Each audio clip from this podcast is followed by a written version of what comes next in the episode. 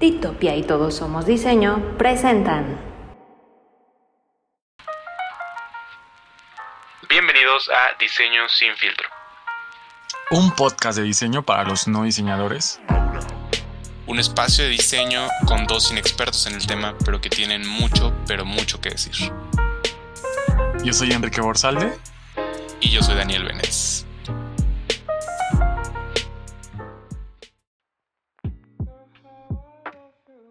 Bienvenidos a un nuevo episodio de Diseño sin filtro, un, nuevo episodio que me tiene muy, muy, muy emocionado, porque como ya lo habíamos mencionado, Bennett, que ahorita va a hacer su gran intervención, su gran aparición como cada episodio, eh, ya, ya habíamos prometido este tema, ya habíamos eh, ahí mencionado que, pues que se tenía que tratar y este es un episodio que me tiene muy contento, me estoy, estoy muy emocionado, también, también estoy nervioso, estoy nervioso por alguna razón. Eh, Bennett, ¿cómo estás? Eh, muy bien, también un poco, bueno, un poco, bastante nervioso.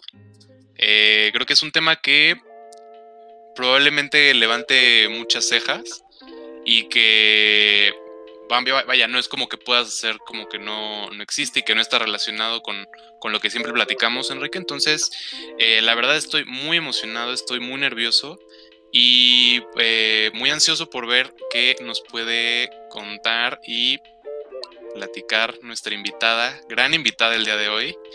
Eh, tenemos aquí a, a Julia, quien es eh, creadora de esta página de Instagram llamada Perrito Feminista. Vamos, démosle la bienvenida. Aplausos en el foro, aquí que tenemos muchísima gente. Aplausos en el foro. Este, y pues bueno, bienvenida Julia. Hola, gracias por, por los aplausos. Ah. Muy contenta de estar aquí con ustedes. Oye, pues eh, me gustaría antes que nada empezar que nos contaras un poquito, eh, bueno, ya presentamos, eh, bueno, cómo te llamas, pero qué estudiaste, de dónde sale como esta idea de, perrito feminista, que a quienes, quienes no lo sigan, vayan a Instagram y denle una checada y denle follow y todo, porque es una gran cuenta. Pero, este, cuéntanos un poquito, por favor. Claro, bueno, este, yo soy comunicóloga de profesión, pero en realidad eh, me he enfocado mucho a hacer proyectos audiovisuales, narrativas transmedia, y como que siempre he buscado en mi profesión como hacer como estas historias que utilizan diversos medios, no solo redes sociales, sino también audiovisual, documental.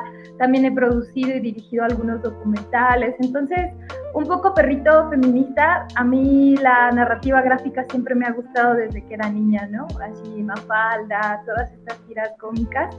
Y pues los perritos me encantan, ¿no? Es como que tengo un súper viaje con ellos, me gustan un chingo y, y, yo quería como mezclar tres cosas, ¿no? La narrativa gráfica, mi amor por los perritos y mi activismo en el feminismo. Entonces también como que esta búsqueda por intentar comunicar en mis trabajos, también hablar sobre temas del feminismo, también me llevó a crear este proyecto, ¿no? Porque pues si bien el feminismo tiene diferentes visiones y posturas, eh, siempre ha resultado desde un posicionamiento muy radical, ¿no? Y a veces pues es complejo que las personas se acerquen a información de ese tipo por, digamos, ahora sí hablando por las narrativas, las gráficas, todo lo que hay alrededor de lo que se construye semióticamente de, de esas historias, ¿no? Entonces como que mi búsqueda de perrito era eso, ¿no? Como hacer un proyecto que fuera por así llamarlo, amigable, pero que sí tuviera como un contexto profundo, ¿no? De temas que yo he estudiado desde mi práctica como mujer, ¿no? En donde el feminismo me ha trascendido bien cabrón este, emocionalmente y en el que pues yo quería hablar de temas que me suceden, pero no quería yo ser expuesta, ¿no? También Perrito es un personaje en el que me escondo, ¿no? Y, y en el que puedo hablar de cosas a veces que son un poco difíciles y que pues ya da esa imagen, ¿no? Que hay un perrito hablándote de feminismo, pues no te lo cuestionas mucho o, hasta no dices, ay, pinche vieja radical ni nada de eso, sino que pues es un perro, ¿no? Y nadie, pues nadie va a debatirle a un perro. Bueno, eso pienso. Justo, justo estoy, estoy como tratando de encontrar la pauta donde dimos como el inicio a este tema y justo recuerdo que estábamos hablando un poco de, de, las generaciones y de cómo, cómo, ciertos temas hacían mucho ruido a ciertas generaciones y cómo a cierta, a otro tipo de generaciones más, más este, vaya, la mía, eh, mis hermanos menores, lo que sea, había temas como tan, tan normalizados ya, tan, a lo mejor ni siquiera normalizados, pero eran como temas que son necesarios tratar.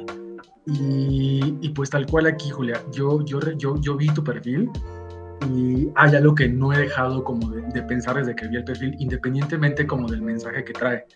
Es cómo a través de, de, esta narrativa que estás creando con Perrito Feminista, que tal cual, o sea, tal cual como lo dijiste, nadie se va a poner a debatir o a, o a, o a, tomar como, como una postura en contra de, de, este personaje que creaste, pero sí estás usando algo muy importante para comunicar este mensaje, independientemente del perrito.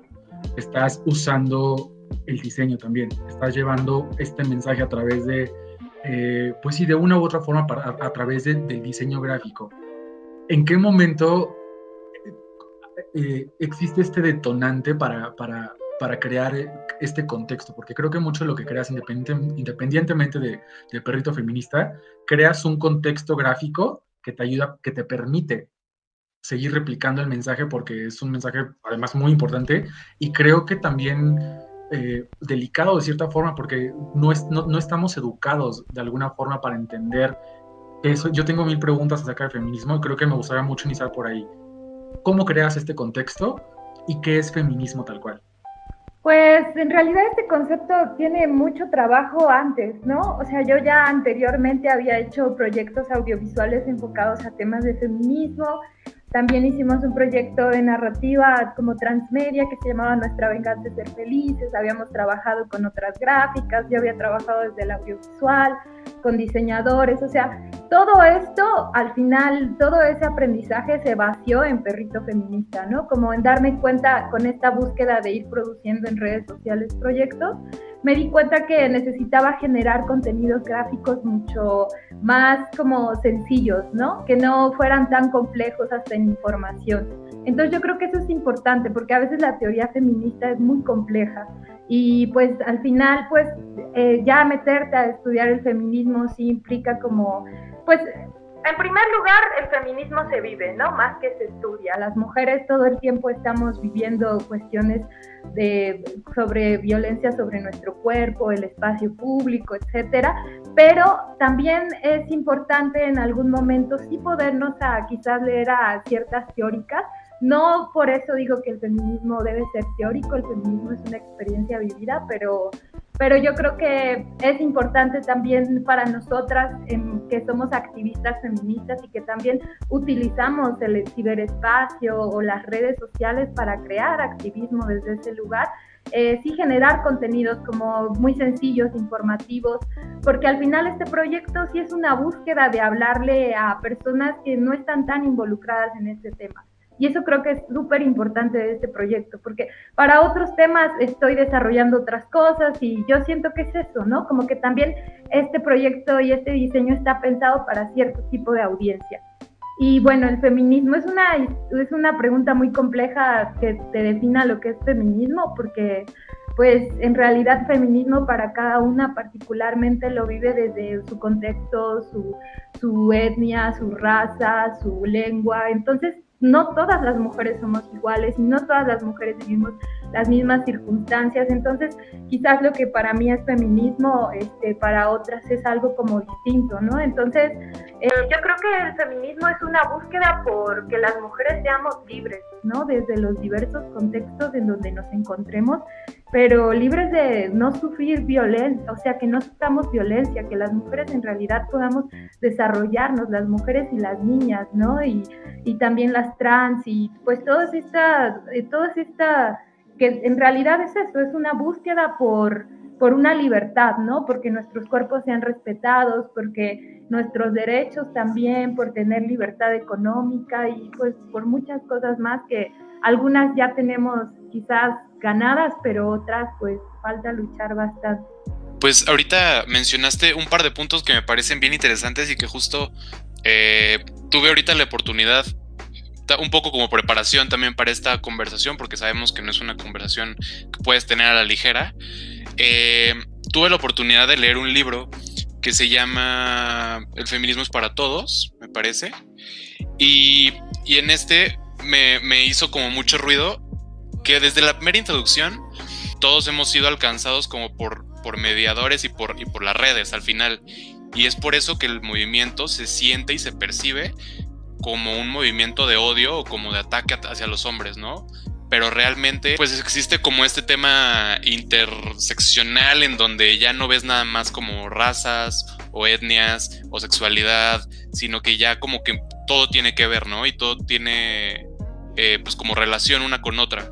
Entonces creo que por ese, por ese sentido eh, podríamos decir que el diseño pues es una profesión basada en conceptos y en fundamentos sociales y en construcciones sociales, como los estándares de belleza, los cánones estéticos y todo esto.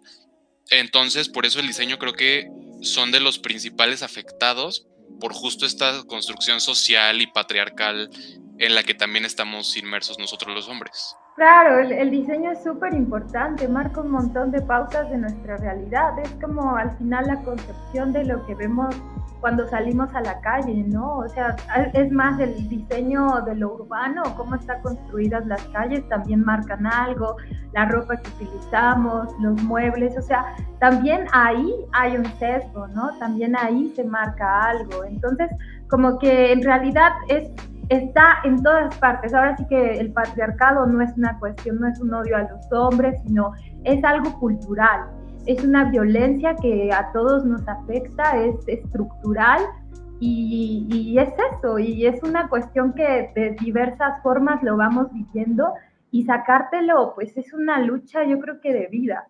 No es algo que tú de pronto ya te volviste feminista y se te acabó el patriarcado, sino que es un constante preguntarte todas tus acciones y por eso el feminismo es una postura súper radical porque sí cuestiona muchas cosas de todo.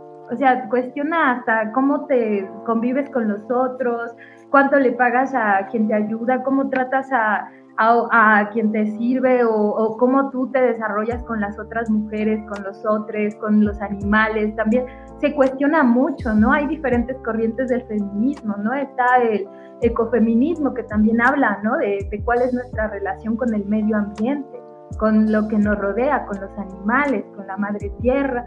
Y entonces como que es bien interesante porque pues hay muchas personas escribiendo al respecto y preguntándose muchas cosas. También es una postura, yo creo que teórica, filosófica y de vida que va evolucionando también conforme, pues también va evolucionando y cambiando el mundo. Entonces es como, pues yo creo que siempre es un cuestionarte todo y, pensar en, buscar que los otros pues puedan ser libres, estar bien y no, y no intentar lastimar ni hacer daño, pero pues es súper complejo, ¿no? Porque también implica una cuestión espiritual y no sé, a veces es, es muy difícil. Por eso un poco perrito es como una búsqueda, también tú ves la tira cómica y en realidad yo lo que estoy contando son muchas preguntas, ¿no? Muchas cosas que me suceden, muchas incógnitas o sentimientos que tengo con respecto a mi cuerpo, a los espacios que transito, a mis amigas. O sea, soy yo, ¿no? No es como que yo tenga la respuesta, sino es algo que estoy viviendo en mi práctica como feminista. Un poco va por ahí. Claro, y ahorita, bueno, también hace ratito estábamos platicando Enrique y yo este, por WhatsApp y cuando nos ponemos como a hacer como el research, a los dos estábamos como en shock porque era como cosas que yo decía que también como que súper no hago y así. Digo, afortunadamente he tenido, he tenido relaciones muy cercanas, este, amigos o, mi novia o así, que me ayuda a cuestionarme muchas cosas de ese tipo de, activismo.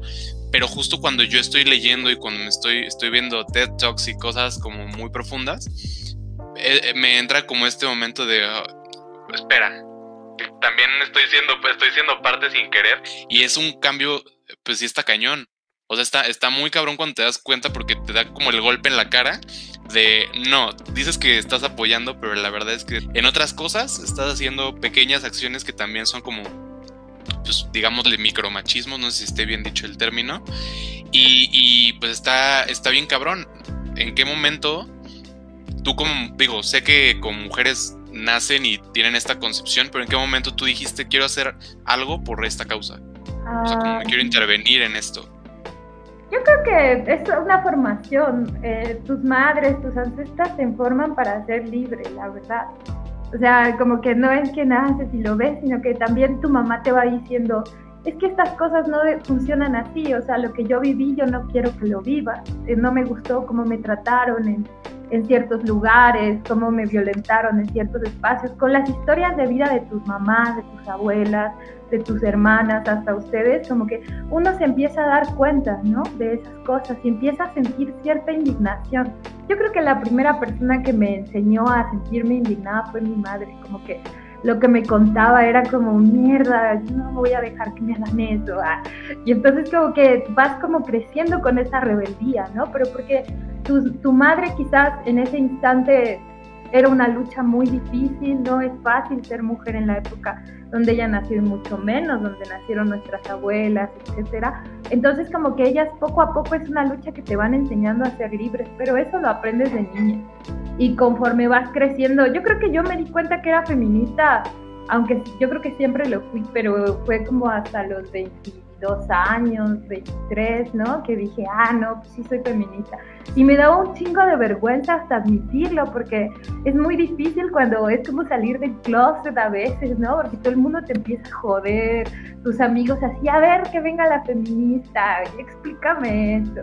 Y entonces como que todo el tiempo te estás peleando con todo mundo, está de la verga.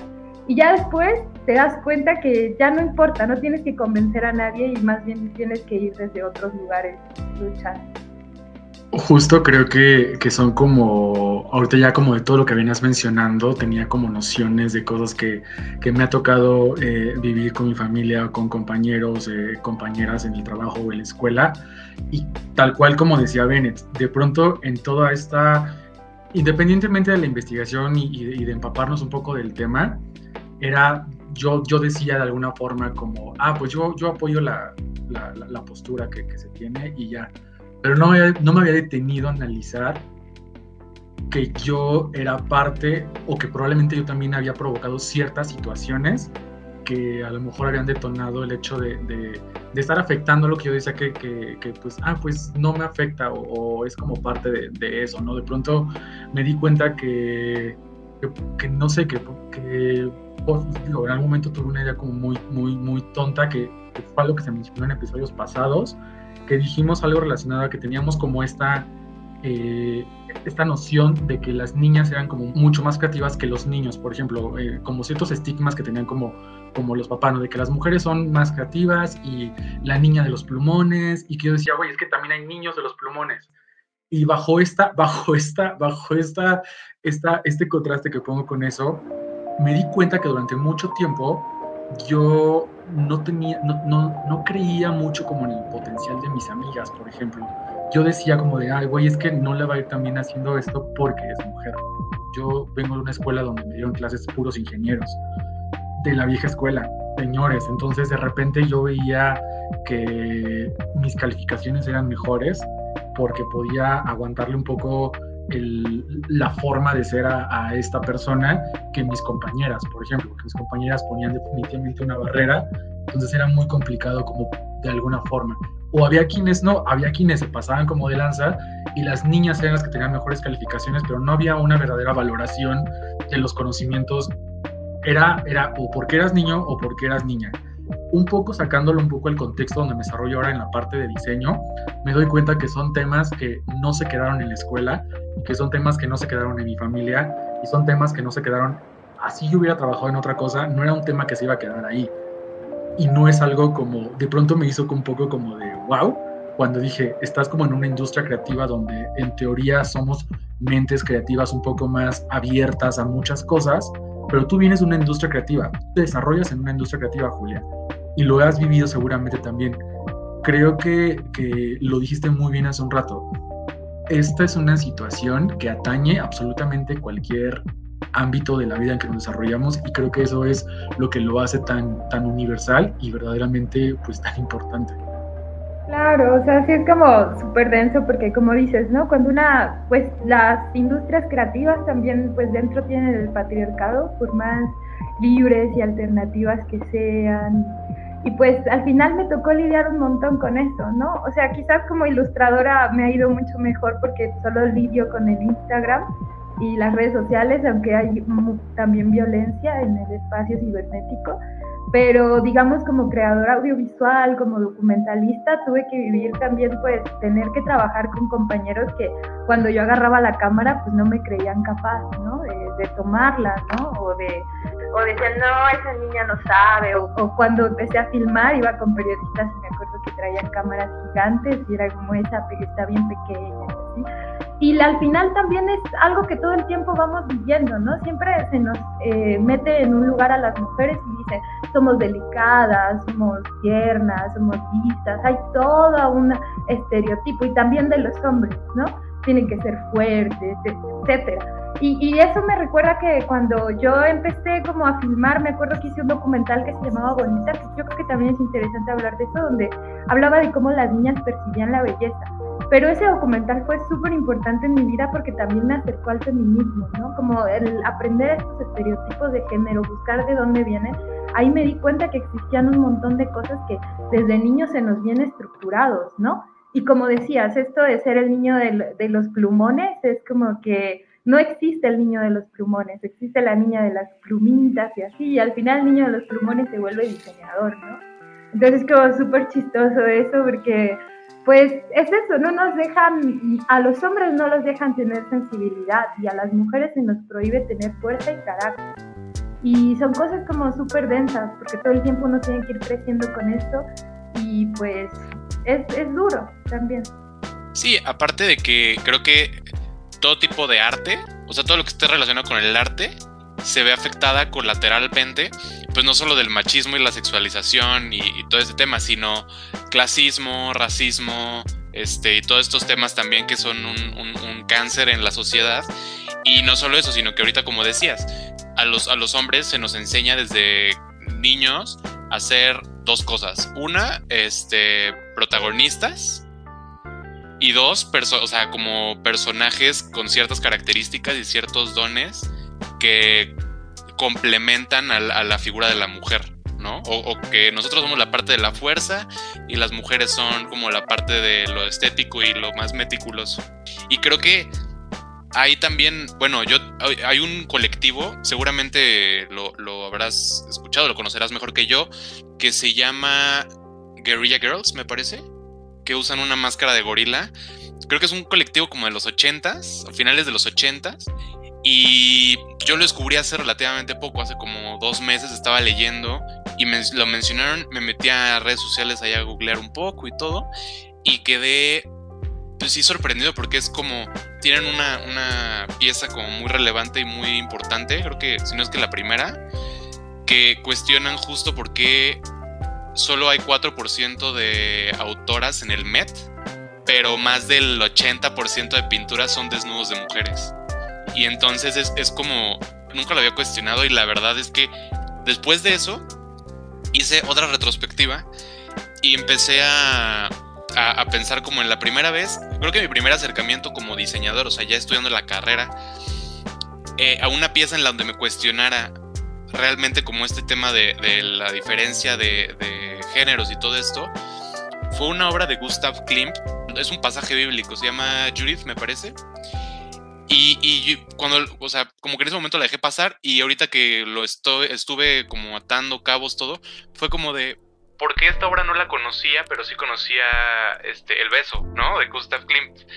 Y en esta pintura pues se retrata obviamente no, os pones de protagonista a la mujer de entrada, y no solo eso, sino que es como una cierta, se siente una cierta como amenaza a la figura del patriarcado, no del hombre, como del patriarcado. Y, justo como que me empezó a entrar de duda, ¿por qué, ¿por qué esta obra no es tan famosa como El Beso, por ejemplo? Que, que, tiene como un tema más físico y como de dominio, porque incluso la postura del hombre, no sé, es como un tema muy psicológico, pero, pero está muy cañón cuando te empiezas como a atar esos cabos tan chiquitos que dices, ah, pues igual no era tan buena pintura, pero pues la verdad es que es una gran pieza. Los que no la conozcan, por favor, échenle un ojo porque es, es una joyita. Claro, o sea, es que sí es bien loco cuando te empiezas a dar cuenta de que tus referentes visuales son súper patriarcales, masculinos. y esa, hasta la literatura, el cine, o sea, está, la industria cultural es muy patriarcal, hasta la misma academia, por ejemplo, yo estaba haciendo una maestría que se llama antropología visual, son textos hechos por hombres. Y es como que súper denso que no, no lees a menos que estudies como feminismo, ¿no? Hasta tuve que cambiar una materia para poder leer mujeres, porque es hasta absurdo que en la misma academia donde se supone que se cuestiona pues todas estas cosas, ahí mismo eh, todo lo que se lee es este Bourdieu, etcétera, ¿no? Y siempre son los mismos tipos. Yo llevo desde la carrera de comunicación y luego la maestría leyendo ese tipo. Y yo creo que hay personas que pueden decir muchas más cosas, mujeres, y también es una apuesta política, comenzar también a buscar contenidos y literatura y películas y empezar a ver qué es lo que ellas escriben, qué es la historia que no hemos leído y que está por contarse, que está por verse, porque seguro hay otra, otra visión del mundo completamente diferente, ¿no? No es como que no hable de que la visión de los hombres sea importante, pero yo creo que allá las visiones de las mujeres han sido muy invisibilizadas y yo creo que una parte para ir en contra del patriarcado sí es de empezar a, a mirar, a leer, a escuchar a las mujeres, ¿no? Y no solo a las que escriben, a las que producen audiovisual, a las que hacen cultura, sino también a nuestras, a nuestras abuelas, a nuestras tías, a nuestras novias, amigas, ¿no? Entonces, como que yo creo que ahí está la enseñanza en la calle también, en las marchas, o, o quizás no sé si en las marchas, pero en estos espacios, ¿no? Preguntarles qué sienten ellas, cómo están, y, yo creo que ahí uno puede aprender mucho, porque también a veces es duro, yo tengo una pareja eh, hombre y, y es interesante cómo también desde el patriarcado se les complica mucho también a veces comunicar lo que sienten, ¿no? Entonces, como también es interesante que empezar a construir estos diálogos entre las parejas, y bueno, esa es mi postura, ¿no? Quizás habrá otras que tengan una postura mucho más radical que yo respeto, ¿no? Que justamente creo que lo que más me encanta de, de, Perrito Feminista, iba a decir perrito creativo por alguna razón, perrito creativo feminista, eh, porque no es, no es como una posición radical, o sea, ¿sabes? Porque me hace sentir parte veo, veo de repente estas, todas estas situaciones y todas estas frases y no me siento atacado, pero tampoco me siento ajeno. No sé si, si logro como, como aterrizar un poco como lo que, lo que trato de decir. Creo que es un gran trabajo visual y es un gran trabajo de, a nivel como mensaje. Digo, la verdad, yo para ser sincero, trato de, o había hasta hace algunos meses, semanas, me había mantenido como siempre muy distante de, de situaciones que según yo no, no, me, no, no, me, no me atañe, no, no, no, no soy parte. Hasta que, la verdad, la realidad, Julia, te voy a confesar esto, hasta que tuve que hacer la investigación por esta invitación que queríamos hacerte. Y no tienes idea de cómo se me abrió el panorama ahorita que estoy como a cargo de, de, tener que dirigir gente y de que tengo una hermana y de que tengo una mamá y nunca me había puesto a pensar absolutamente nada de todo lo que yo leí en tu página. Como no tienes idea, y esto anoche, bueno, no ni siquiera anoche, en la madrugada, le mando un audio a Bennett porque acababa de escuchar el episodio donde hicimos el, la introducción a este tema y yo defendía que de generación y que y defendía yo siempre defiendo mucho las mentes creativas como, como las personas que somos de alguna forma un poco más libres en, en, este sentido para, para adaptarnos y para aceptar como a la gente diferente y, ni siquiera diferente, a la gente que quiere ser como quiere ser y punto. Pero, pero este tema en específico mm, mm, me ha afectado de forma positiva y creo que mucha gente que nos está escuchando lo va a hacer y creo que no se trata ni siquiera de que seas diseñador o de que estés dentro de la industria creativa. Como bien lo dijo Julia, como bien lo mencioné también Bennett, esto es un tema del dominio público y que ni siquiera se trata de, de, ser radical entre yo soy feminista o no soy feminista o yo soy mujer o yo soy hombre. Se trata de cómo estas ideas arraigadas dentro como de este sistema cultural que tenemos nos crean ciertos patrones que nos impide de alguna forma, incluso a veces me atrevo a decir, que nos impide ser como verdaderamente queremos ser, porque nos, nos reprime mucho de muchísimas cosas. Y creo que el feminismo solo es, es parte de la lista infinita que tenemos de otros conceptos muy similares como el machismo, como, bueno, ya ni hablemos de la comunidad LGBT, en fin, hay como tanto alrededor de, pero creo que este es el, como el, uno de los temas, pues, no así que como, como de moda, porque realmente ha sido como, creo que ha tenido, ha empezado a tomar como la fuerza adecuada y creo que lo has hecho excelentemente bien a través de, pues, esta narrativa que has creado a través de, del diseño.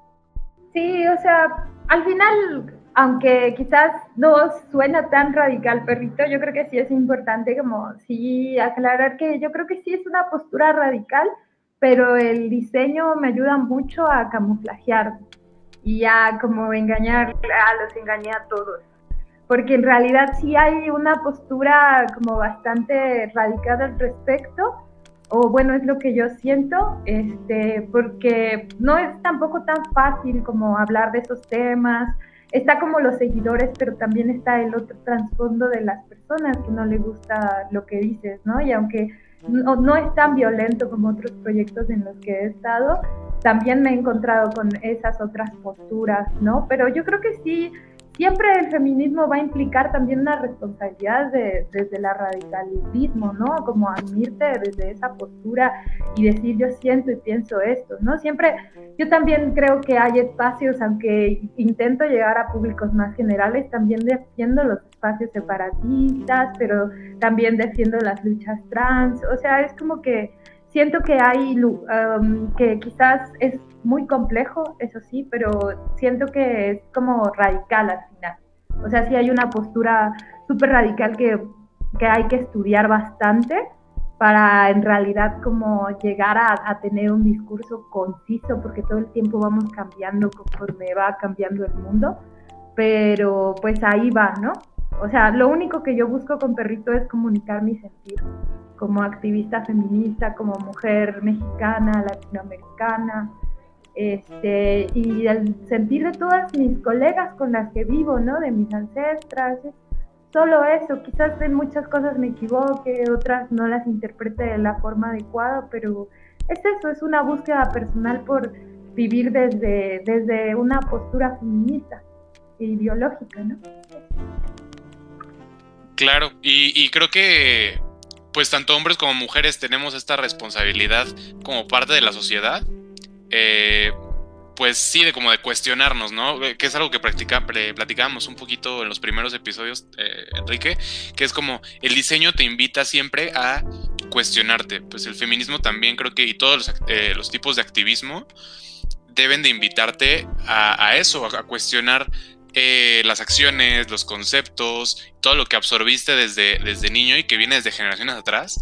Y creo que, creo que como dices, el, diseño a ti te da una plataforma que si bien es como más sencilla de digerir, sí tiene un trasfondo y un contenido como, como denso, que es un tema denso al final.